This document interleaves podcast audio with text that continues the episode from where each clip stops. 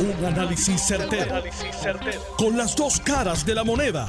Donde los que saben no tienen miedo a venir. tienen miedo a venir. Esto es el podcast de Análisis 630 con Enrique Quique Cruz. Vamos con los titulares de hoy.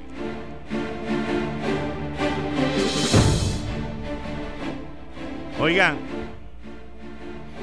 me llamó una de mis fuentes hoy y me, me explicó otra razón por qué los cheques de la empresa privada, de los desempleados de la empresa privada y los de la empresa privada que no han recibido su aprobación para el PAN, para el PAN, que es el plan de asistencia nutricional, por qué se han tardado tanto, por qué no han llegado. En adición a los problemas de tecnología que ha tenido Evertech, pero hay otra razón más. Y es un cuestionamiento que tenemos que hacer en breve con el análisis. La gobernadora constitucional Wanda Vázquez se apresta a dar un mensaje de feria. La feria.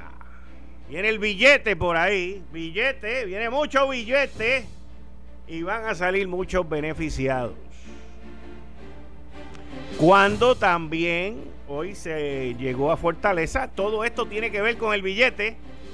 La comisionada residente Jennifer González, luego de dos meses, dos meses, señores, sin tener una reunión de cara a cara con la gobernadora. Gracias a Dios que no estamos en época de guerra. ¿Oíste? Uy, uy, uy.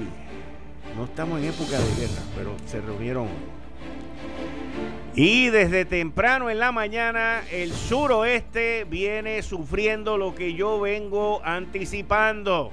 Apagones, problemas con el sistema de luz.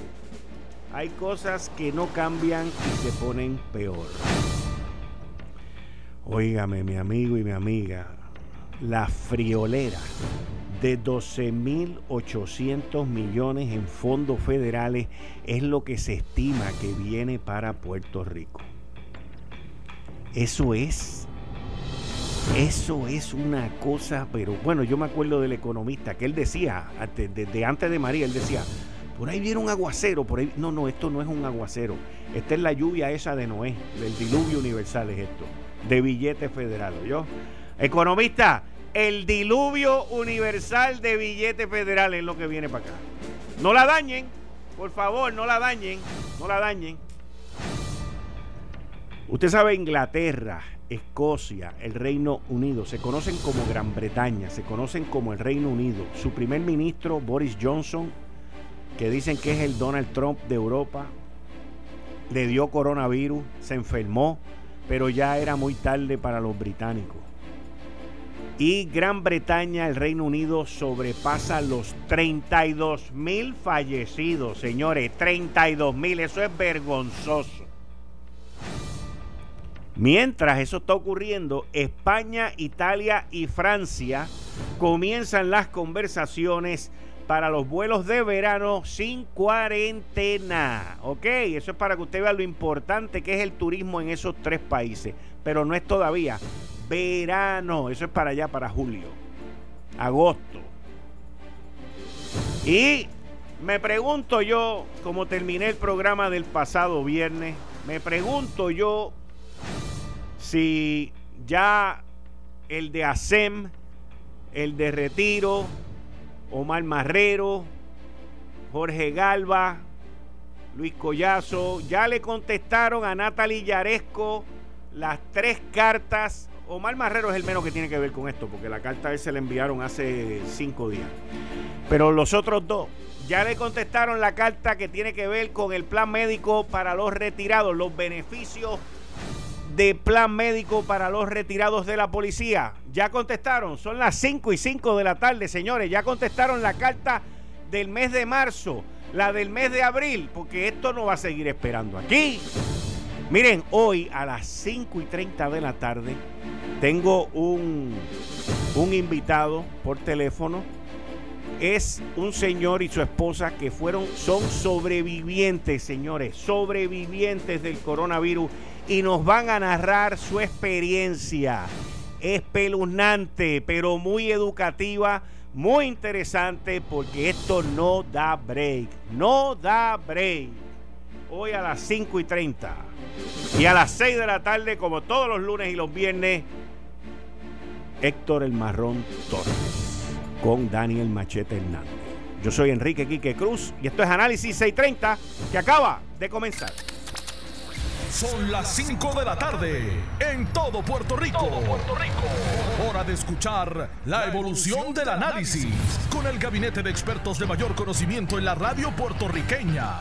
Las fuentes más confiables. Fiscalización sin colores el Estado no puede pagar por la vagancia, el Estado no puede pagar por la ineficiencia, no puede pagar por la indecisión. Con las dos caras de la moneda, siempre en busca de soluciones. Es hora de escuchar a Enrique Quique Cruz en Análisis 630. 5 y 7 de la tarde de hoy, lunes 11, lunes 11 de mayo del 2020. Tú estás escuchando Análisis 630.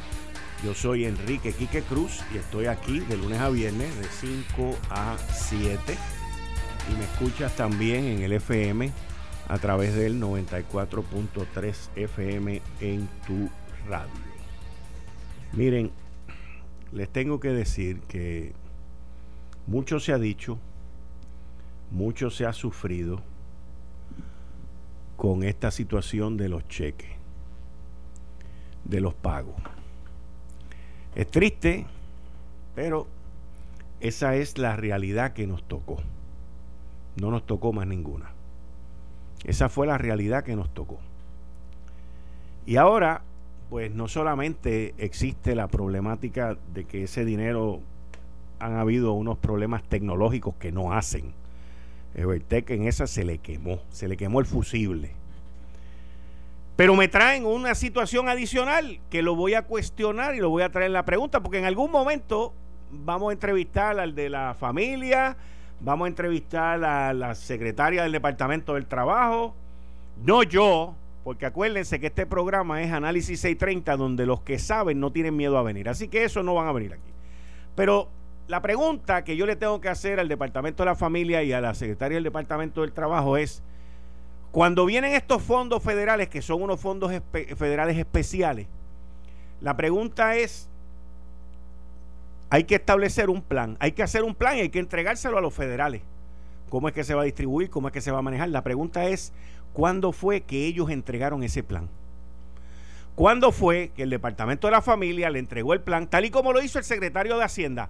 El secretario de Hacienda, nos enteramos por, él y por la carta que envió Natalie Yaresco hace más de 10 días atrás, que decía que el secretario de Hacienda había enviado su plan para la repartición de los 1.200 dólares el 8 de abril, el 8 de abril. Así que nos tenemos que preguntar cuándo fue que el Departamento de la Familia y el Departamento del Trabajo enviaron su plan a los federales para la distribución de esos fondos. Yo entiendo que Jennifer González hoy cuando fue a Fortaleza no estaba muy contenta, porque yo creo que nosotros somos los únicos que tenemos el billete ataponado. Y eso es algo que es urgente, especialmente para la gente del sector privado, que son los que se quedaron fuera del sistema porque no están acostumbrados ni a coger el pan ni a coger desempleo. Y han salido, han salido los más afectados dentro de este problema. Pero eso no termina ahí. Porque ahora hay un problema más grande. Resulta que mucha gente dentro del sistema privado de Puerto Rico, mucha gente, mucha gente, esto es mucha gente, donde quiera que yo me meto me están diciendo lo mismo. Quique, no tengo suficientes empleados. Y yo, pero ¿cómo? Me dice, Quique, no tengo suficientes empleados. Y donde quiera que voy, llamo al dentista, llamo al otro, llamo al otro, llamo al otro, los médicos, las oficinas, algunos no las pueden abrir, otros han decidido cerrarlas. Porque los empleados han calculado, óyete esto, los empleados han calculado que van a recibir 600 pesos por 16 semanas. ¿Ok? que más o menos mensualmente son 2.400 pesos y si se ganaban menos que eso o eso, les es más negocio el no ir a trabajar por 16 semanas pensando yo acá que de esa manera pues están cuatro meses, cuatro meses sin trabajar y que el trabajo que ellos hacían antes les va a estar esperando allí. Y ahora yo le digo a los millennials, le digo a los jóvenes que están allá afuera en la calle, metan leña, van a haber un montón de posiciones disponibles para toda esa gente que se han graduado, porque los otros no quieren volver a trabajar. Y si usted entra ahora, es oportunidad. Después a llorar para maternidad. No vengan a quejarse después. Aquí van a haber muchas, aquí ya hoy hay muchas oportunidades de empleo. Porque hay mucha gente que no quiere ir a trabajar por cuatro meses. Pero por otro lado, se rumora por ahí. Oye, esta está mejor. Se rumora por ahí. ¿Ok? Se rumora por ahí que en el Congreso de los Estados Unidos viene un estímulo que a los que estamos trabajando y a los que no estamos cogiendo los 600 pesitos, nos viene un estímulo. Un estímulo de dos mil, dos mil pesos mensuales. 17 congresistas ya han firmado eso. Eso se van a matar allí los republicanos y Mitch McConnell y toda esa gente. Pero estamos en año de elecciones. Y los republicanos no quieren perder el Senado, señores. Dos mil pesitos. Ah, y si su esposa también está trabajando, son dos mil más. Son cuatro mil mensuales por seis meses. ¿Ah? Y entonces allí todos los que se ganan 600 van a salir corriendo y yo espero que algunos de los millennials ya hayan llenado todas esas posiciones y entonces se va a formar un ataponamiento de gente que van a querer ir a trabajar. Esto es, aquí, miren, los Estados Unidos de América, la Reserva Federal, el Departamento del Tesoro de los Estados Unidos, tienen esa máquina de imprimir billetes en 10x, o sea, a 10 veces la velocidad normal. Y se estima, se estima que esta gente van a estar gastándose entre 20 y 25 trillones. Esos son miles de billones con B de bruto, burro. Y en esta van a ser bien buenos administradores. No los vamos a poner como malos administradores. Estamos hablando de billetes. Mira, se está estimando que Puerto Rico puede recibir más de 12 mil millones de dólares. Esto Economista Antonio Rosado, este es el diluvio universal del billete. Pero ustedes se tienen que acordar que el senador Grassley, Chuck Grassley, está muy pendiente de cómo se va a utilizar, cómo se va a gastar el dinero. Aquí hay grandes oportunidades para todo el mundo, pero grandes oportunidades para todo el mundo mira, ya este dice, yo, pónmele un micrófono. Este ya me dijo que no vayan por Hacienda, que vengan directo. Es que ya el sistema está puesto, ya no van a ver los revoluces esto, porque ya empezó. Hablando de sistema, hablando de revoluces, hablando de los cheques de 600 pesos el desempleo, hablando de la gente del sector privado que no ha recibido el plan de asistencia nutricional. Yo me hago una pregunta y se la voy a hacer a la gobernadora, al secretario de la gobernación, a la secretaria de la gobernación, porque hay dos al secretario de Estado, a todos los task forces que hay ahí. Tengo una, tengo una pregunta. ¿Por qué? ¿Por qué? ¿Por qué? Es más, a los populares que están velando la piñata de la tecnología. ¿Por qué cuando usted aplica para el desempleo, automáticamente en esa aplicación no se llena todo lo que es necesario para los cupones, para el plan de asistencia nutricional? y de esa manera el otro no tiene que pasar el trabajo. Una sola transacción para dos cosas, porque si usted está desempleado y si el patrono notifica que lo dejó fuera y que usted no está trabajando, ¿por qué no se puede hacer una sola transacción, aunque hayan dos formatos distintos, pero una sola transacción? ¿Por qué? ¿Por qué no? no me vengan con excusas, no me vengan con cuentos, no me vengan con no se puede, voten a todos los que dicen no se puede, traigan a los que dicen que se pueden, pero que lo hagan.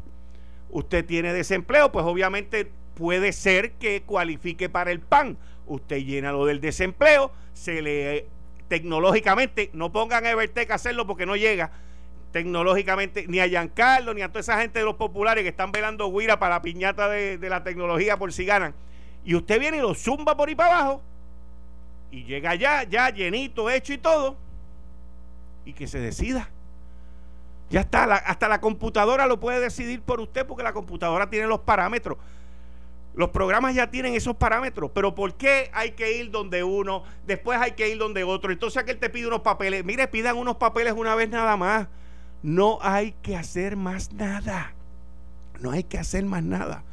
Ahora, hay que ver qué va a hacer el sector privado con aquella gente que se está negando a trabajar.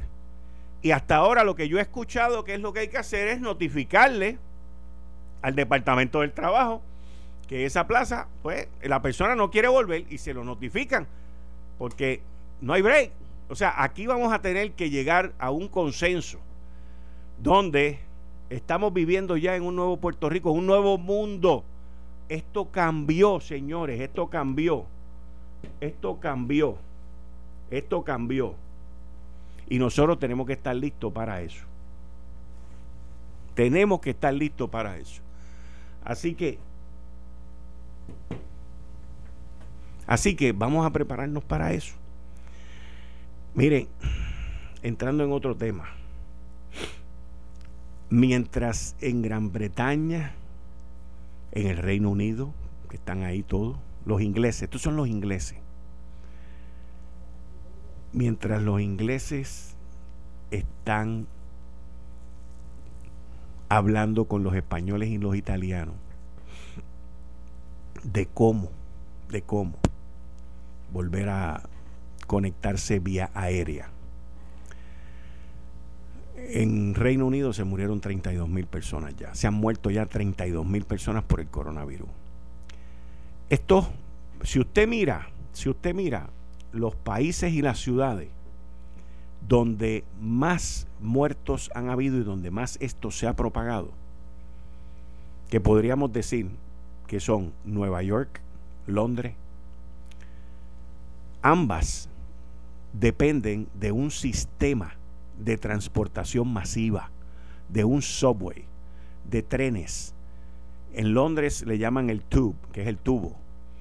En Nueva York le llaman el subway, pero ese subway también se extiende. Estamos hablando de aproximadamente 5 millones de personas en Gran Bretaña, que pues que me la busquen. En Gran Bretaña, que tiene, utilizan eso y por primera vez la ciudad de Nueva York ha cerrado a la una de la mañana los trenes para desinfectarlo y el subway. Pero yo creo que el denominador común en la propagación es ese. Uno de los principales, en mi opinión. Nosotros aquí no tenemos, tenemos el tren y nadie, casi nadie lo usa. No es un centro de contagio el tren urbano. Aquí la gran mayoría de la gente se transporta en su, en su coche, en su vehículo. Y, yo entiendo que eso es una de las mayores razones por las cuales nosotros nos hemos mantenido lejos de ese contagio. Según la economía y las distintas áreas se van abriendo, no podemos bajar la guardia y no podemos olvidarnos de la mascarilla, no podemos olvidarnos de todas y cada una de las medidas de seguridad que necesitamos. No nos podemos olvidar, no podemos olvidarnos. Y yo le digo a ustedes, y se lo digo principalmente por experiencia propia, que uno tiende a soltar un poquito la, la restricción. Durante el fin de semana hubo un momento que yo vine y paré en una TH, no había nadie y me bajé sin mascarilla. Pues eso está mal. Eso está mal. Después llegó más gente, todo el mundo mantuvo su distancia, pero a uno se le olvida. Y nosotros nos tenemos que recordar que la mascarilla es como cuando nos vestimos. Y tenemos que andar con esa mascarilla todo el tiempo y todo el tiempo. Wow, me escribieron ahí desde Virginia Beach. Muchos saludos. Las medidas salubristas son extremadamente importantes porque si los números se vuelven y se disparan, vamos a tener otro lockdown, otro acuartelamiento y la situación se puede poner difícil. Hoy los hospitales tienen un censo, tienen una ocupación de aproximadamente 30%. Dentro de los anuncios que la gobernadora pronto va a hacer, va a ser una ayuda a los hospitales. Y yo escribí una columna durante este fin de semana en el periódico El Nuevo Día donde hablaba sobre eso y las métricas que se deben de llevar deben ser estrictas, no pueden ser este ay bendito y básicamente si el dinero es por el coronavirus, tiene que ser para que los hospitales se preparen para el coronavirus y dentro de esa preparación tiene que haber un dinero bastante grande para volver a traer todos esos empleados que han sido despedidos, a todos. Y los que no quieran volver, pues te tengo que recortar ese pedazo y dárselo a otro. O los que se hayan ido de Puerto Rico, pero hay que traer toda esa gente de vuelta a los hospitales. Y cubrir esas nóminas con esos fondos federales. Eso lo publiqué yo esta semana y, la, y hace como tres meses, dos meses, perdón, en el nuevo día lo planteé cuando votaron a los 400 y pico aquellos empleados en esa industria. En la industria de la hospitalaria en Puerto Rico hay aproximadamente 45 mil empleos. Se votaron montones de ellos hace poco, hace como un mes atrás. Esa gente hay que traerla. Hay que aumentar el número de ventiladores en los hospitales. Hay que aumentar el número de camas eh, de unidades de, de cuidado intensivo. Yo no entiendo por qué no podemos agarrar 200 o 300 millones de pesos de esos 2.200 millones que nos dieron y agarrar el centro médico, señores, y ponerlo, pero brillado, brillado, brillado. O sea, el centro médico hay que ponerlo brillado, con un tremendo centro de trauma. O sea, no entiendo, porque si mañana nosotros tenemos una desgracia aquí, como un terremoto de eso que mate a miles de personas, no vamos a tener cómo atenderlo. Y nosotros tenemos la oportunidad hoy, única, histórica, de hacer un cambio en la salud para todo el pueblo de Puerto Rico, para los pobres, para los de menos pobres, para los de clase media, media más alta y los ricos también. Todo el mundo puede tener un, un, sistema de salud. No estoy hablando de vital ni nada de esas loqueras. no, no, no. Estoy hablando de facilidades. Estoy hablando de un centro médico como si usted estuviera en cualquier parte lo mejor que hay en el mundo. Hay 2.200 billetes y esos 2.200 billetes no pueden ser para dar bonos y esto y a otro. No, no, no, no. Tiene que ser para cosas que perduren Acuérdense que no nos vaya a pasar lo mismo, que aquí todo el mundo se pregunta, venga que los chavos de Obama, los jarras, ¿dónde están? Y nadie sabe. Yo sé, se construyeron varias cosas, pero la gente se pregunta, que ellos fueron 7.700 millones de pesos, señores. Aquí hay mucho paciente del mal, aquí hay mucho maletero, aquí hay mucha maletera, aquí hay mucho oportunista, aquí hay mucho cabildero que se quiere saltar con esos 2.200 millones. Y no puede ser, no puede ser. Tenemos que tener los ventiladores. ¿Cuántos ventiladores? 2.000, 3.000 ventiladores en la isla, en los hospitales privados. ¿Qué sé yo cuántas camas? Eso que lo determine Lorenzo, el que sabe de eso. De cuidado de intensivo, enfermeras para cuidado de intensivo, que by the way, esta es la semana de la salud pública de los hospitales, de las enfermeras. Los quiero felicitar. Ustedes se han fajado en esta pandemia son los héroes, al igual que los de los supermercados, los camioneros, los de los, super, los ah, cadena alimenticia, la farmacia, los proveedores de salud. Gracias, pero ahora por primera vez tenemos todo ese dinero, todo ese dinero para venir y tener las facilidades que de verdad debemos de tener, señores. No podemos seguir así. Y, y, cuando la gobernadora de ese anuncio, que lo va a dar pronto, nosotros aquí lo analizaremos y le dejaremos a ustedes saber con lo que estamos de acuerdo y con lo que no estamos de acuerdo, como siempre lo hemos hecho. Y esto no tiene nada que ver con política ni con primaria, esto tiene que ver con lo que nosotros entendemos que es lo correcto. Y hasta ahora muchas de las ideas que nosotros hemos planteado en este programa las han llevado a cabo.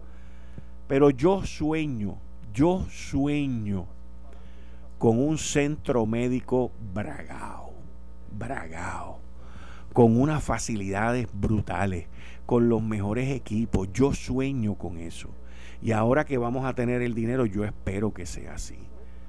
Vamos a poner el dinero a funcionar donde tiene que funcionar. Vamos a hacer todas esas compras de equipo médico en el internet. Vamos a publicar. Yo no estoy diciendo que lo compren en internet, que publiquen el que se lo lleva. Vamos a poner, vamos a poner la transparencia donde va, gobernadora. Vamos a poner la transparencia donde va. Omar Marrero en una ocasión me habló a mí que creo que fue en Colombia, en Colombia, sí, en Colombia en Colombia fue, estoy casi seguro que Omar me explicó, esto fue hace más de un año. Omar me explicó que en Colombia habían puesto todo esto ya en, en el internet, todo claro, todo ahí listo, todo transparente y ahí sale quién videa, quién hace, quién no hace, y está todo ahí, a quién se le adjudica y cuánto se le adjudica. No podemos seguir con esta junta. En ASG, por ejemplo, que se quieren meter en cosas que no les convete.